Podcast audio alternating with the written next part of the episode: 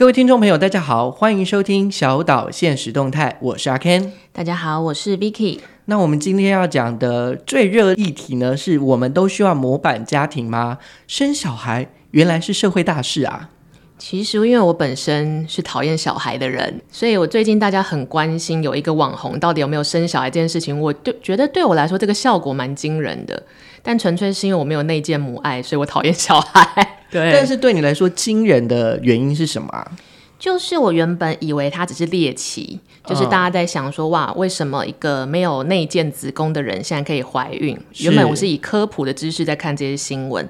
但我后来发现这一件事情就是如同滚雪球般越滚越大，原因是就是滚到我现在只要一转开电视，全部的名嘴啊或者新闻节目都在聊这件事。那我后来想，为什么又在追这件事呢？是不是新闻没什么好报？我后来发现这件事对于政府机关来说，它被重视的原因是因为它有危害到涉违法相关的议题。那这个议题其实来自于说，它其实假设变性人怀孕这件事情，某方面来说，它散布了另外一种偏门的怀孕方式。意思是说，如果我真的现在我很想怀孕，但是怀孕不了，是可是就有办法可以让我怀孕。对，那因为这个网红，他又是有一种，我告诉你一个偏方，然后是哪一家医院也没有做证实，或者是也没有真正有科学证据。但是我相信一定会有一些妈妈，比如说不孕症或者求子的家庭，会在走投无路的情况下被这个网红影响，开始去尝试更多一些不被科学认证的求子的的模式。所以我后来才理解，哇，求子这件事情真的是一个轩然大波，到医药相相关的政府单位也会再出面。其实某方面来讲，这是一个社会现象，哎，就是大家都很纠结于生子。嗯那如果不生子，感觉就会纠结于结婚。嗯，我觉得这个议题好像对于女生来说会不会比较在意？哎，还是不一定啊。我以前会觉得大家会讲什么三十岁没结就很冒犯，什么是大龄，嗯、然后我也想说这只是一个文化偏见。是，但我后来听了医生讲，我发现为什么那是三十这个坎？因为就女生的身体结构来说，三十五岁之后你的卵子是偏不那么健康的，就是老化，这个是每一个人都会这样。嗯、所以我后来想一想，所谓的三十。岁前应该要结婚，就是因为他给你三十到三十五岁去让你怀孕生子，在你还没有算高龄产妇之前。Vicky 讲的比较偏生理的角度，对不对？那例如说三十岁，或者是呃，这是一个社会或者是家人给你的一个，就是你就是要这个时间就是要做这件事的那种感觉，是一种责任吗？嗯，我觉得这个有点像是，毕竟大家是亚洲农业社会长大的人。所以大家就很很有以前传统的氛围，比如说农村聚落会很相信家族或是血缘，嗯，所以又回推到你必须在身体最健康的时候生下小孩，所以他们的结论就是我们需要家族的血缘，也需要你健康的宝宝，那就是三十岁请你结婚生子。好，那你有被逼婚或是逼生子吗？应该要先逼婚，对不对？我想想，你说可以调过逼婚的 情况就被逼生子，我觉得蛮哈扣的。对对，应该没有吧？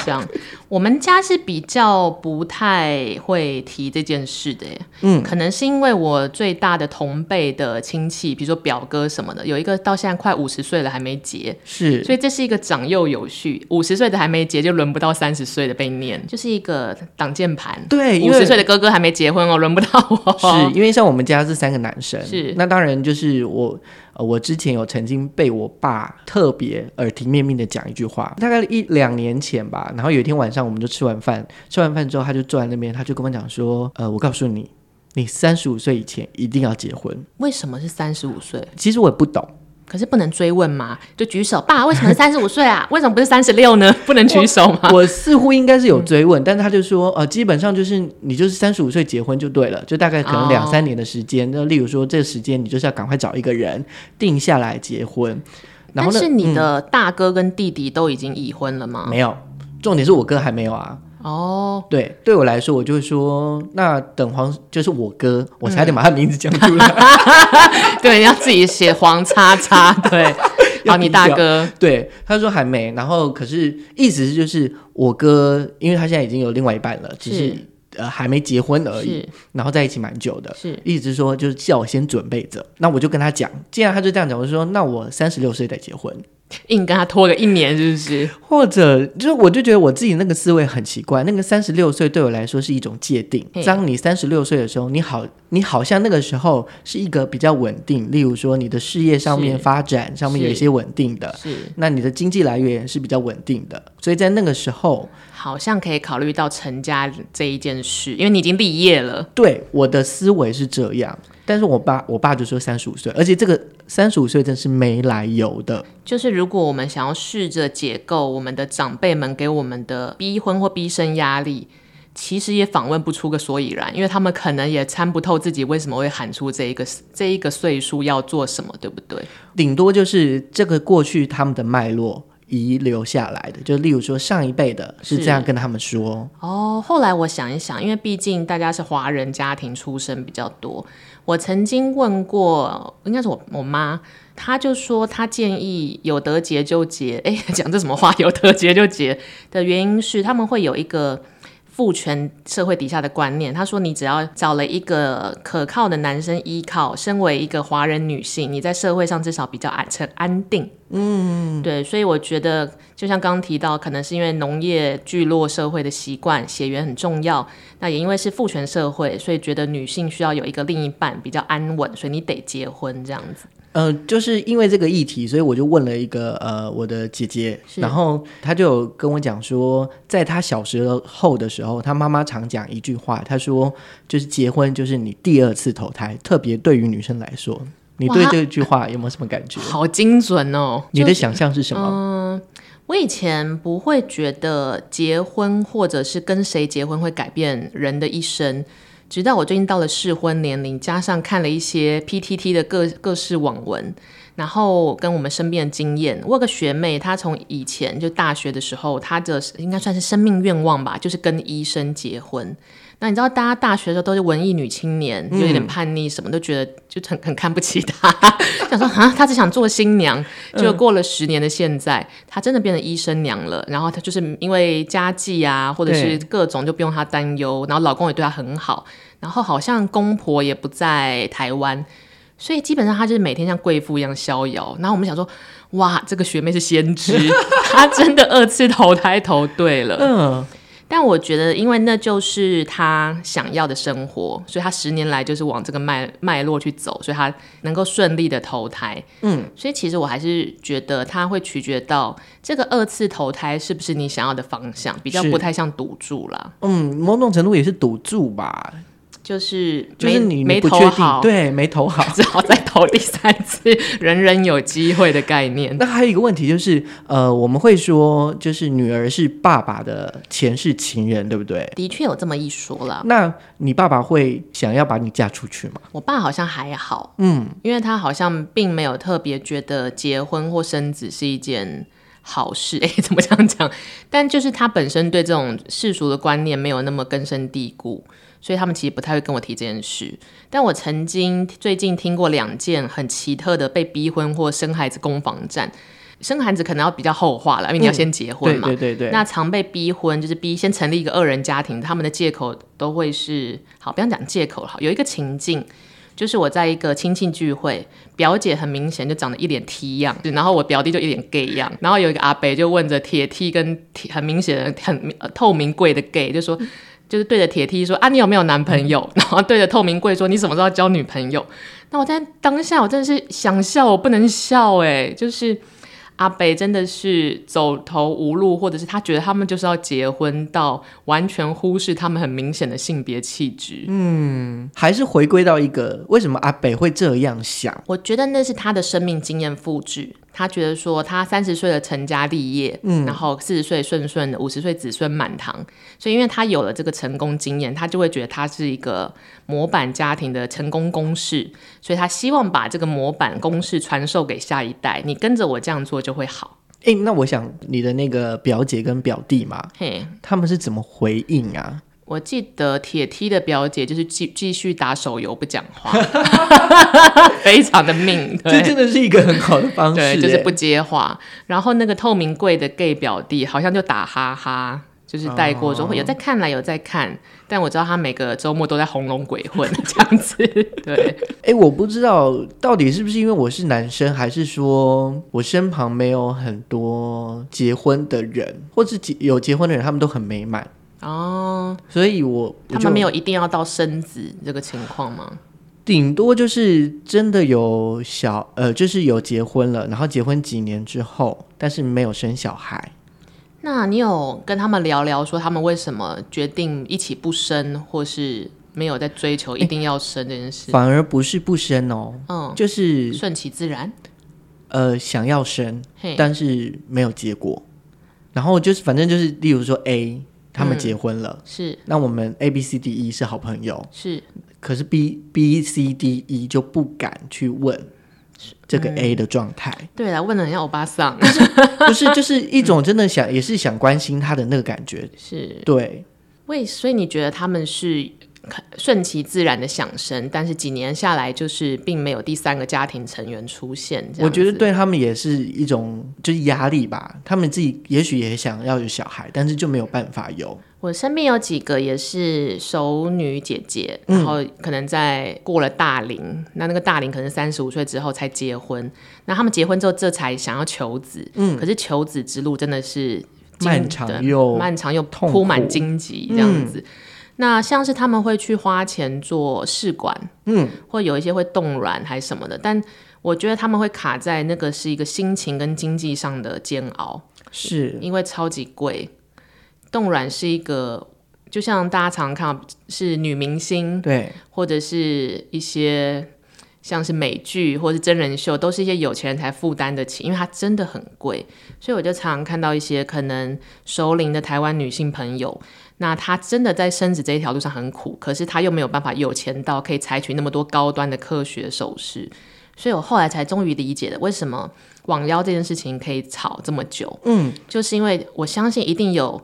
经济没办法做正规的试管婴儿的熟龄女性，她发现有一些稍微他负担得起的偏方，他一定会去尝试。比如说什么最简单不用钱，就是跟生过小孩的妈妈拿好运棉，嗯，或者是去摸那个某某某种神像啊，或者是幸运物的鼻子，或者是他们好像会有一个金铲子，就是用黄金打造一个小小的铲子。你怎么知道这么多？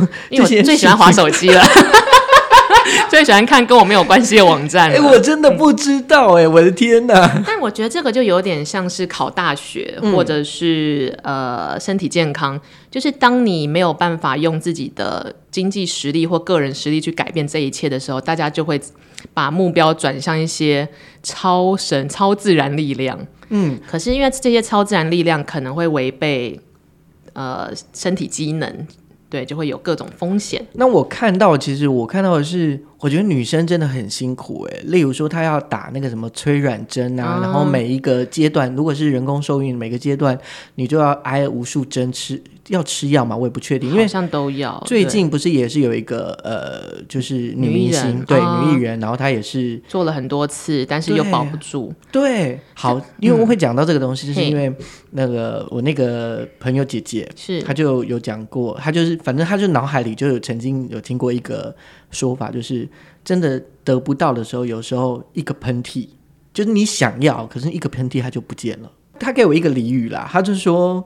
命里有时终须有，命里无时，呃，再来我忘记什么，终没有，应该大概就是，如果你命中注定有，该来就是会来。对，那如果你命中注定可能没有这个缘分，你可能花几亿做一百次，或许就是他跟你没缘这种感觉。嗯，听起来好像就是云淡风轻，但是里面应该是有很多很多的血泪史啦，或者是你要面对很多不同的这个社会里面。给你的压力，因为我自己是秉持着不婚不生也不会妨碍任何人的个人生活的概念，所以我就问了那一些正在苦于求子的朋友，我就说：你一定要生的关键是什么？你没有生也快快乐乐，嗯，生了之后搞不好会被被剥夺一些时间，或者是会焦头烂额要育婴，那你为什么一定要生？就是你们两夫妻这样过得也很好，为什么一定要坚持往模板家庭这个范例去走？那好像他们基本上答不上来，我觉得就跟我们的长辈一样，嗯，但是他们就会说，这是一个选择。那那个选择是他当他说你会这样讲的云淡风轻，所以你可能还可以选，因为你没有到真的超高龄。但是他们没有办法选的时候，就会更在意这件事。所以我觉得可能就会像回到你讲的，就是因为他们离得到这件事有点太远了，反而执着性会更强。所以这是人性的一种啊。就像我有时候也会问我朋友说：“哎，你为什么会想要再多生？”他其实有点讲不上来。那另外一个他，然后跟有一个他给我的答案比较具体，就是在讲答不上来的同时，他讲了一个具体的答案。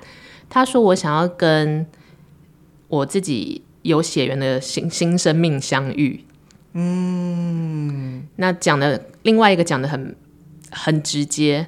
他说：“因为我跟我老公没什么话聊，所以需要有第三个、第新的人出来参与这个家庭。”他说：“不然这个婚姻走不下去。”好，诶，好，这边我就延伸出来，就是呃，因为那个我认识那个姐姐，她大概结婚三十几年，嗯，对，三四十年的时间。然后她有呃，因为之前我们有一个读书会，嗯，那读书会里面大概就是届龄退休或是已经退休的哥哥姐姐，是。那那时候我也不知道为什么，就是我会问他们一个问题，我就问他们说，就是我们一定我一定要结婚吗？或者是你觉得人一定要结婚这件事吗？是。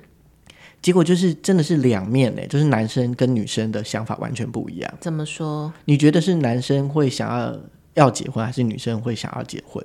我觉得应该是男生吧，因为我认识的呃长辈型的姐姐，他们人生到了最后都会说：“老公不在真是快乐，跟未婚一样呢。”真的就是 姐姐姐们，她就说你要想清楚，然后。真的要的话，那你就你就结婚。但是如果你不想要，嗯、或者你找不到，你就不要。没有人一定要你结婚。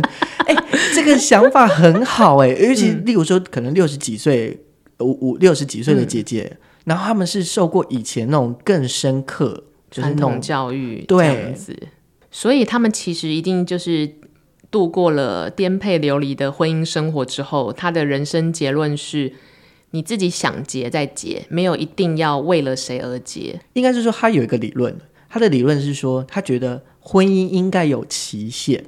期限是指，比如说五年查核一次 这种感觉吗？呃，他目前想的是说，呃，我我觉得我也蛮认同，所以我就把这个理论拿出来。他就说，期限是二十年，然后例如说这二十年之后呢，如果都协议说要继续可以签合约，我们可以再再签个十年或是二十年这样子。哦，所以就是短期专案合约，但我觉得蛮好的。对啊，因为呃，他们从他们现实的案例来说，就可能真的过了六十岁或者是六十岁以后，其实呃，他是说二十对里面大概可能就一对。是普通恩爱，就是两个过得去的这样子。哦、然后大部分有的人就是哦，因为小孩，所以他们就呃没有离婚，或者是可能已经签了离婚协议书，但是就是没有拿到户政事务所。我一直在想啊，就是组织家庭，无论是单纯结婚有两人家庭，或者是结婚加一，你有生了孩子，它其实有一点像是。你选择要一个人打怪，比如说你要一个人度过人生，所以你一个人打怪，还是你要组队打怪？嗯，就是怎么样都可以打怪，但是你需要队友吗？跟你需要什么样的队友？跟你需要几个队友？所以其实还是要看你个人了不了解自己需要什么。好，那。这个也算是可能随堂测验或是一个问题吧，嗯，我也想要拿来问你。如果是在你个人意愿，因为我我我会觉得个人意愿真的是比较大的，就是即使你们要结婚，嗯，你们都是讨论好的，嗯，或是你都已经想清楚想要结婚再去结婚。我觉得结婚其实靠冲动，就是嗯，呃，可能会你们会有一个共识，对，但是当最后一定是靠冲动才结婚。那如果是考量到生子，我觉得生子比较靠规划哦，因为生子比较像是，哎，你有想要养小孩吗？哦，我没有，那我们就不养了。那如果两个人都想要，当然最好。如果只有一个人想要，生下来之后，我觉得那个付出的心力会太不一样，然后就会导致这个婚姻有点走歪。那我，想问一下，那个冲动是有规划的冲动呢？你说规划就不会结婚吗？对啊，我觉得结婚可以冲动是。了不起就离婚，就是如就是你随时都可以走人，对。可是你有了小孩，你要随时走人不容易，所以要不要有小孩这件事要规划。哦，因为你有了小孩之后，你是母亲，那你要考量到这个小孩的呃精神发展，或者是各个面向跟经济支柱什么的，所以有了小孩之后，你不能随意的说走就走。哎、欸，感觉这个你刚刚讲这答案，就是回归到前面，就是你真的是可以先生小孩，嗯、再看要不要结婚呢？哦，对啊，是不是？因为就是如果想生有钱生养，那我觉得就可以生。但如果没有想生，那结婚我觉得就是随缘。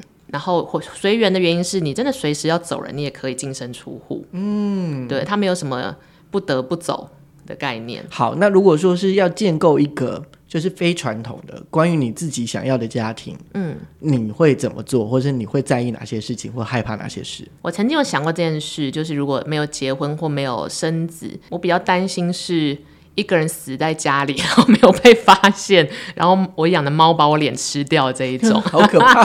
但我后来想想，他解套的方式就是，所以你要先存好钱。讨，呃，美国有那种医疗保险，比如说你两天没有回报，保险公司就会来看这个老太太。嗯，所以只要你有钱可以买得起这供养得起这个服务，你的脸就不会被猫吃掉。所以我觉得，如果注定没有要自己成家的话，那你一定要立业，所以你金钱上、经济支柱上一定要非常稳定。嗯、我大概只会担心这个。好，那如果是我，我可能跟 Vicky 有点一样，就是第一个应该是我会做的。如果是真的要组建一个家庭的话，就是我想要每两年做一次健康检查。第二个就是，呃，我觉得是在能力之内保险规划，就有点像你刚刚讲的，哦、如果真的发生什么事情之后，是有人可以帮你负担的。原来如此。那再来就是。各自可以养活自己。我现在是想说两个人，我家庭想象是两个人，嗯，就是各自可以养活自己。再来就是各自有自己的生活圈跟兴趣跟朋友。所以其实有一点像是我曾经听过一个公式，就是说如果你选择的人是一个零，是一个很没自我、没有生活能力的人，我就假设他是一个零好 zero，嗯，那就算你是一或是一百。你跟这个人搭在一起，一乘以零永远都是零，所以没事不要找这种程度的对象，你会被他拖垮。嗯，因为就算你再强，你说我我一百，我可以 cover 一个零，没有，你们俩加起永远相乘就是零。但是就像你说，如果两个人都是也有自己生活圈跟生活能力的个体，假如说你是二，他也是二。对，或是假如说好，maybe 他是六，然后你是八，六怎么样都会比原本的强，所以两个人才有在一起的健康的感情关系。或者是说，当两个人各自立，呃，反正承接的就是那个姐姐的，呃的那个脉络，就是例如说二十年的结婚的期限，嗯，那这二十年，例如说有一方他就不想要继续了，那说走、嗯、可以两个同事分开的时候又没有负担。哦，这样感觉蛮健康的。对，然后再因为呃有一个状况，我我不知道就是 Vicky 有没有听过，就是呃尤其是男生，嗯，就当就是老男人，就结婚的老男人，哦、很容易就待在家。哎，我讲的不知道不是偏见哦，很怕被投诉是，但我曾经听过一说是。当以往是企业战士的爸爸们，嗯，他们尤其常常在退，就是年轻的时候对婚姻生活或对家庭生活零付出，嗯，但是等到退休之后回归家庭，没有人要理他，就是，然后他也没什么特色，因为他前半生最好的时光只用来投入当企业战士，对，所以你想要说的是那。他们之后可呃想要再重归家庭的时候，这整个关系就不太对等了。对，或者是你就要重新来，可是那个对等的关系真的是差太远了。那在这样的状况下，那不如我现在就是各自有自己的生活圈，各自有自己的兴趣，同时各自有自己的呃财力也好，然后规划都好，能够独立的模式。对，那我们又可以互相，例如说呃。呃，我们有时候，我们平常也许各自有自己的生活模式，然后可是又可以在一起做一些事情。我觉得这样比较健康哎，因为只要一段关系，尤其是夫妻或者家庭，变成说谁依附谁，或是谁寄生谁，最后那个关系都会蛮歪斜的。嗯，对，一个家不能只靠一个人撑起来了，应该这样讲。好，所以我们到底需不需要这个模板家庭呢？我曾经也想过，如果说大家都不婚不生，会不会大家没有办法像不丹人一样那么快乐了？台湾人的幸福率会降低。但我后来想一想，因为大家渐渐的观念是变成说，如果成家立业或者结婚生子，没有人可以保证这是一个幸福快乐的车票，就你不会是迪士尼的主角这样子。嗯、但是前提就像 Ken 刚刚讲的，你应该先确保自己能够成为一个精神面跟经济面都完整的独立个体。你状态够好，你就可以遇到一个跟你差不多好或是一样更好的人。那你们就可以组队变成下一段关系。但是如果你没有遇到这样子的队友，也没关系，你一个人就已经足以力抗这个世界。所以其实你只要自己够幸福，你一个人幸福，你就会可以帮别人创造幸福，而不是仰赖你去吸取谁的幸福这样子。所以我觉得不婚不生其实不太会影响世界的幸福率。呃，从我的角度，基本上就是。你只要自己可以管好你自己，嗯，两个人可以管好彼此自己的状态，就是有办法，嗯，然后再加上一个沟通，就是能走下去。对，然后你可以，反正最好的状态下就是我们两个有先有一个共识，就是我们想要达达到某一个阶段，或是我们有想要去做到某个程度，那，而不是被逼。比如说，正在听这个 podcast 听众，你真的想要寄生或附身在谁身上呢？你一定也找得到这个人的，你不要灰心。对，其实你想要也可以，就是变成你自己想要的样子，但是你就是要承担。哎，我觉得这样我讲得太重，就是你要承担那个后果啦。就是比如说，你想要寄生在别人身上，一定会有人想要让你寄生的，请你放心。但前提就是你们两个要有共识，你寄生我，我让你寄生，这样就可以过幸福美满这样子。嗯，对。如果你寄生在一个。也想寄生别人的人，哇！这你们这两个走不下去，好怕你们上新闻哦。不行不行，我们要一个正面的 ending 好了。就好，那我们希望大家对于未来，无论是你要不要成家，但是你只要立业，或是有找到自己之后，你有没有成家，或是成你想要的家，或是你爸妈想要的家，都不会影响你太多。关键是你只要成，先成为你自己就好了。好，那我们就在这样，就是比较 perfect。对，我们有励志起来吧。比较呃正向的一个 ending 之下呢，我们在这里要跟大家说声再见，然后我们下个礼拜再见喽，大家拜拜，拜拜。